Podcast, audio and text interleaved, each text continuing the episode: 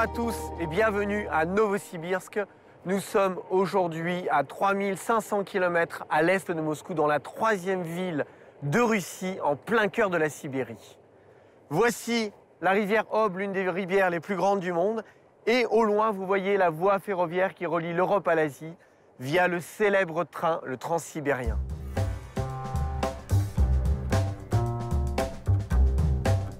Novosibirsk, ville récente du haut de ses 130 bougies, est devenue l'une des plus grandes villes de Sibérie de par son activité commerciale, culturelle et scientifique.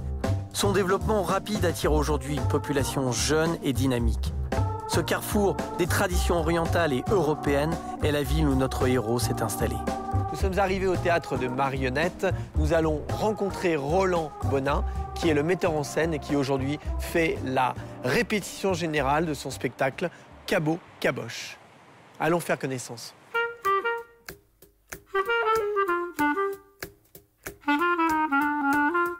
Écoute Roland, c'est magnifique. Merci de nous accueillir dans ton théâtre de marionnettes. C'est superbe. Moi, je suis vraiment en pleine admiration. Bravo. Hein. Bah, ça fait plaisir. Ouais, bah écoute, non, mais je m'attendais vraiment pas à voir euh, ça ici à Novosibirsk. En tout cas, c'est magnifique.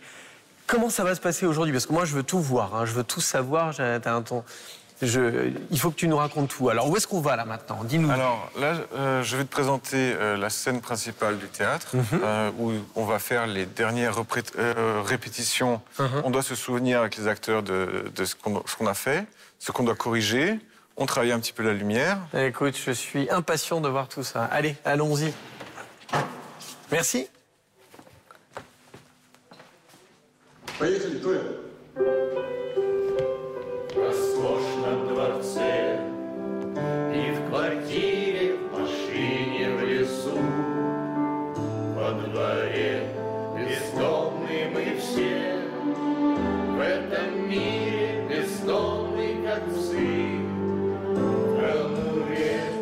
Raconter un petit peu euh, déjà bah, comment tu es arrivé là en fait dans ce théâtre de marionnettes et qu'est-ce que qu'est-ce que ça représente pour toi aussi?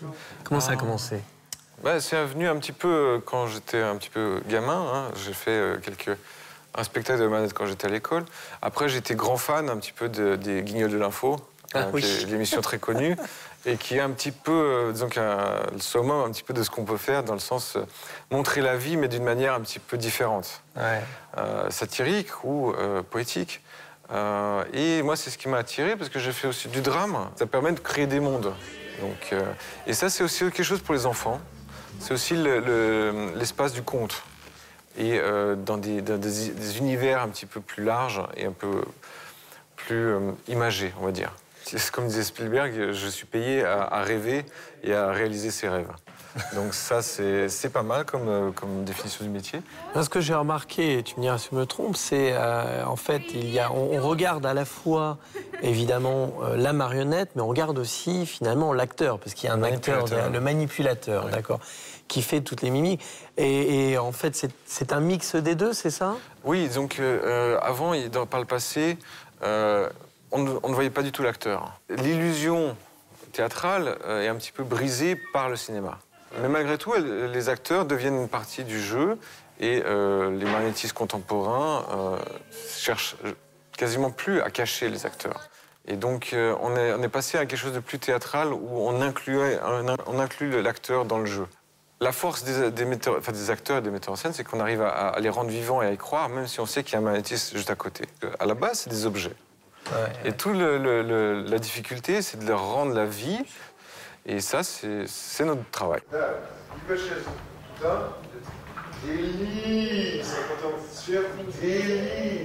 Alors, je te propose d'aller faire une petite euh, visite au musée et te montrer un petit peu certaines marionnettes. Très bien, après toi.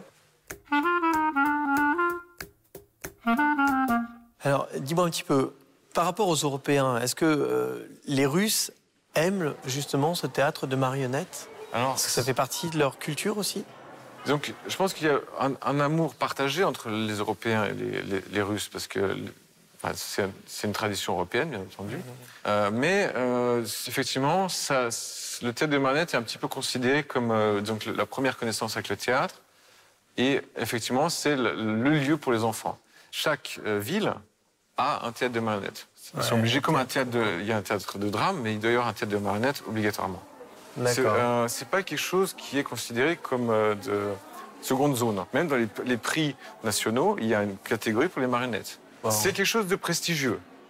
Alors, est-ce que tu peux me raconter un petit peu les différents types de marionnettes qu'il y a euh, ici dans ce musée?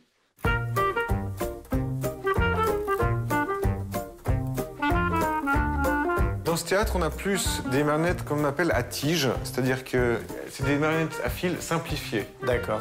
Euh, on tient une tige et puis on manipule euh, les mains avec quelques fils qu'il y a là, que vous voyez, euh, c'est c'est quel- quelques marionnettes.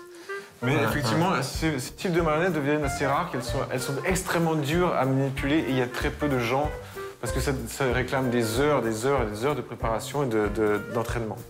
Alors, l'une des spécialités euh, en Russie, je vais vous montrer, c'est ce qu'on appelle euh, les manettes à, tro, à trostavoy, il gapit. Comment je fais moi pour manipuler? Il n'y a, pas- y a pas un endroit? Tu Alors pourrais ici, montrer? on peut pas, mais je vais te montrer un endroit où on peut te- y avoir accès. Alors, Alors, ici, on est euh, à l'endroit, les ateliers où on crée les marionnettes, où on fabrique du début à la fin Ouais. les marionnettes. C'est, ça, c'est un, un modèle tout- russe. Oui. Alors, je peux vous, je te montre un peu brièvement comment ça marche. Il y a une petite mani- manette euh, qui permet de bouger le, cou- le- le col. Ouais, ok, je la sens. Et après, là, il faut manipuler avec les deux mains. Ça, c'est une des, des- des- des plus dures à, di- à- à manipuler, mais une des plus élégantes. Elle peut faire beaucoup de gestes, dire bonjour. enfin, beaucoup de choses sont possibles. Mais euh, c'est ici que sont faites toutes ces petites merveilles. Alors, celle-là, Il y a effectivement, des choses à l'intérieur, ça tourne. ça tourne. là, elle n'ouvre pas la bouche, par exemple, elle peut juste euh, bouger la tête, euh, le cou, et ça permet beaucoup de, de mouvements. J'essaye d'applaudir, mais c'est pas facile. Oui, alors ça demande beaucoup d'entraînement. C'est pas pour rien que malheureusement euh, il faut un entraînement professionnel pour euh, manipuler ces choses-là parce que euh, c'est ça a l'air simple, mais c'est pas simple du tout. Il y a même ça, ça bouge comme ça, Ouais. Comme ça, et puis il y a une petite gâchette, Ouais. des petites choses qui permettent de, de bouger ça. Mais euh, c'est pas quelque chose, des choses qui commencent à disparaître un petit peu. Ouais. Ces mécanismes, en général, en France, on ne trouve quasiment pas. Euh, je vais vous montrer, par exemple, un de nos maîtres qui, euh, qui s'occupe justement de la construction du mécanisme, justement, de l'intérieur des marionnettes. Je vais vous présenter un petit peu Yura, qui est le constructeur. Lui, il, il fait le, le- le squelette, et après, elles sont animées, elles sont peintes, on leur donne des costumes, et après, maquillage, les cheveux, les accessoires si nécessaire. Euh, et Yura est notre spécialiste constructeur sur une marionnette qui est vraiment quasiment un, un type unique. C'est un truc qui est fait sur, sur, les, sur le poignet. Sur le poignet, c'est ça. La Et- tête est là et le corps est en bas. Et c'est avec les doigts que, que tu maîtrises qui manipule, qui- complètement le... Oui, il manipule le, toute la, la- Ah ouais. le système comme ça. Et euh, il y a les, doigts, par exemple, c'est les pattes, on va dire. Et là, il, il, manipule comme ça avec les doigts qui sont derrière, qui sont inanimés. Et c'est un travail d'orfèvre. Euh, il y a très peu de gens qui sont capables de faire des choses comme ça.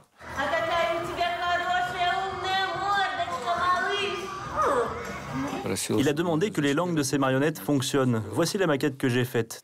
Tous ces chiens ont des langues. Dans la pièce de Roland, toutes les marionnettes sont totalement mécaniques. Elles semblent vivantes, en volume. En fait, nous utilisons rarement des poupées entièrement mécaniques.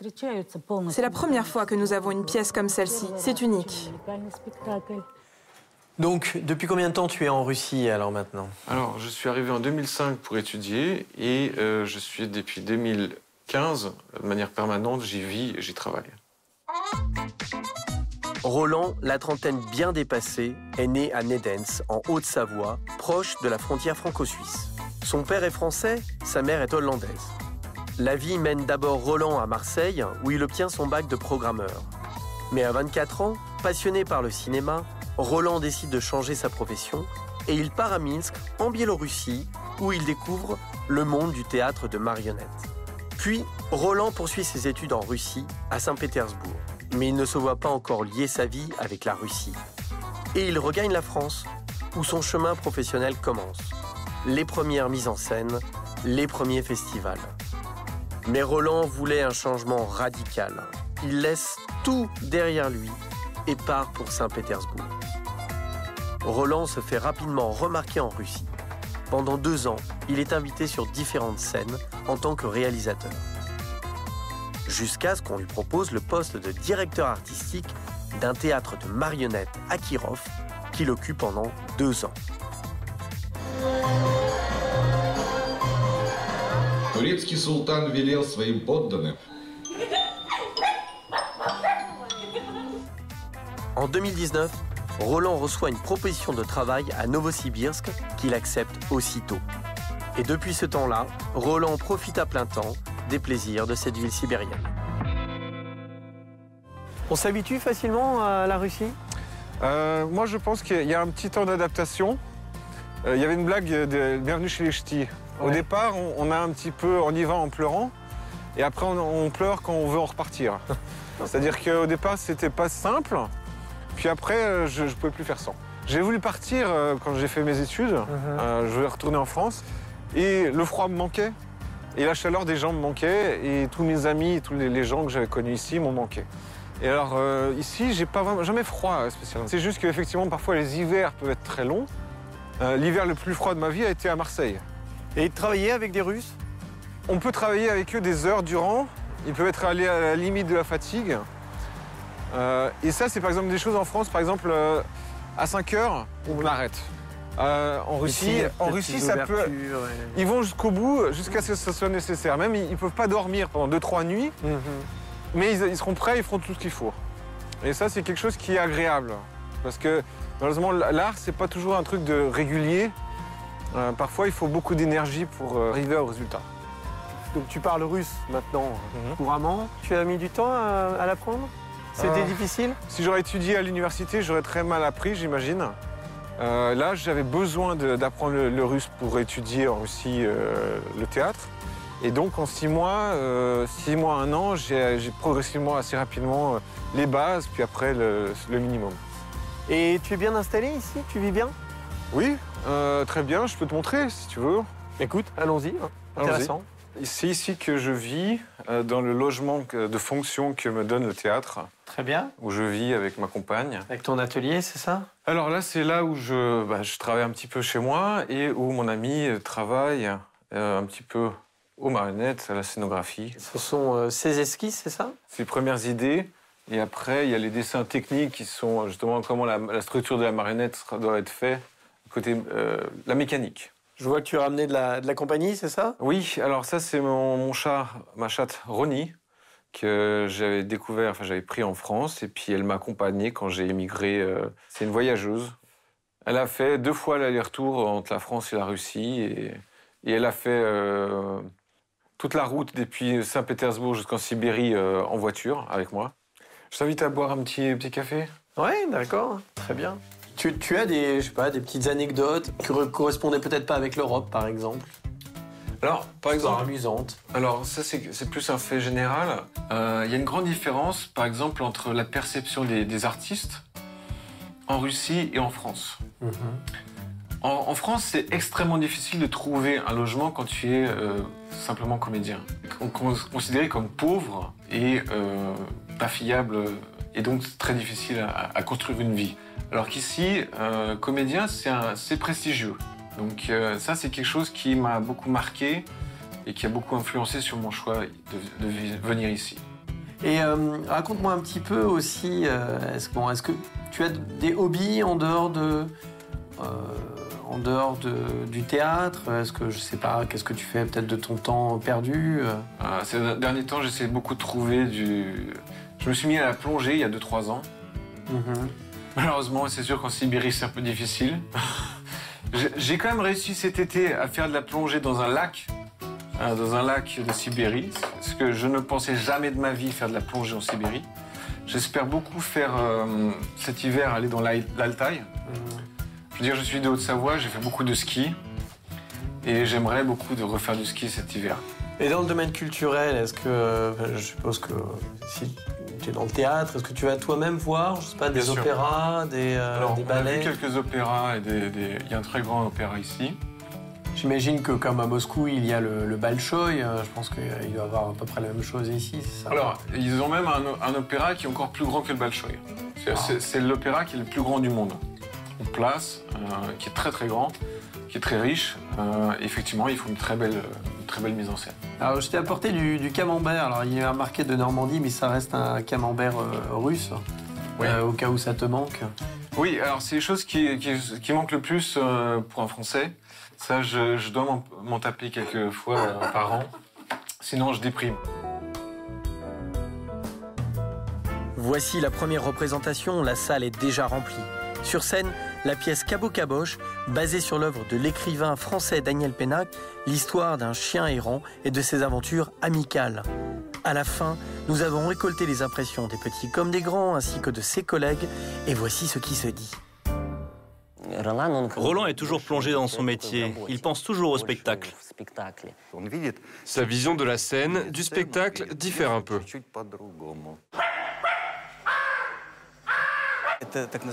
C'est un théâtre qu'on peut qualifier de synthétique. Il n'y a pas que des marionnettes sur scène, mais aussi des objets et des gens et plusieurs systèmes de marionnettes différentes. C'est bien sûr ce qui m'a en premier attiré dans les œuvres de Roland. Mais bien sûr, sa mentalité est différente. On le voit dans la tradition des mises en scène des dialogues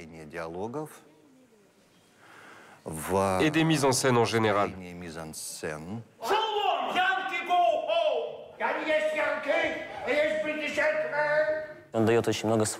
Il donne beaucoup de liberté, de liberté d'action.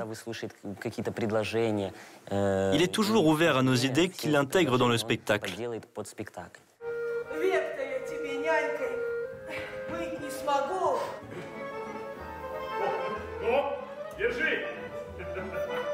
Le jeu des acteurs, ils y mettent toute leur âme.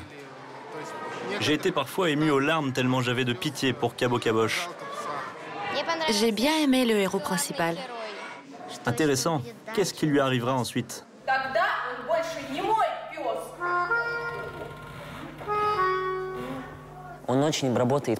Il travaille de manière très détaillée.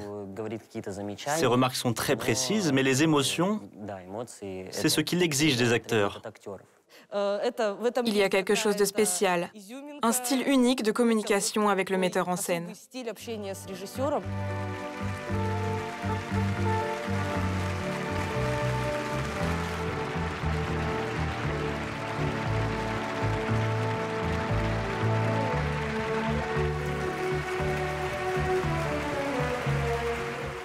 Alors, Roland, quelle était l'image que tu avais en tête de la Russie avant de venir Euh, très inquiétante. Très inquiétante. Un peu euh, ex-Yougoslavie.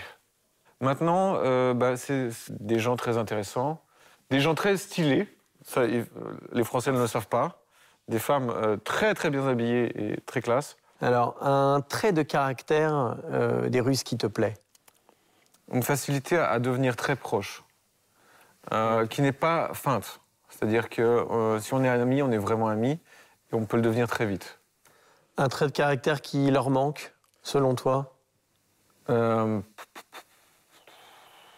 Oula.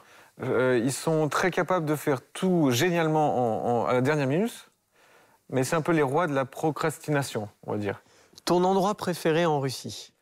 Au Saint-Pétersbourg. Un plat ou de la nourriture qui te manque de la France? Ah oui, alors là, il y en a beaucoup, effectivement. Euh, c'est tous les fromages, tous les saucissons, euh, toutes les, les, les croissants, la pâtisserie. Qu'est-ce que tu ramènerais de Novosibirsk? Mais euh, beaucoup de souvenirs, je pense, sur la, la nature. Ok, alors maintenant, ça va être des questions, j'ai besoin. tu auras deux réponses, tu choisis. Ça va être très rapide. D'accord Alors, vin ou vodka?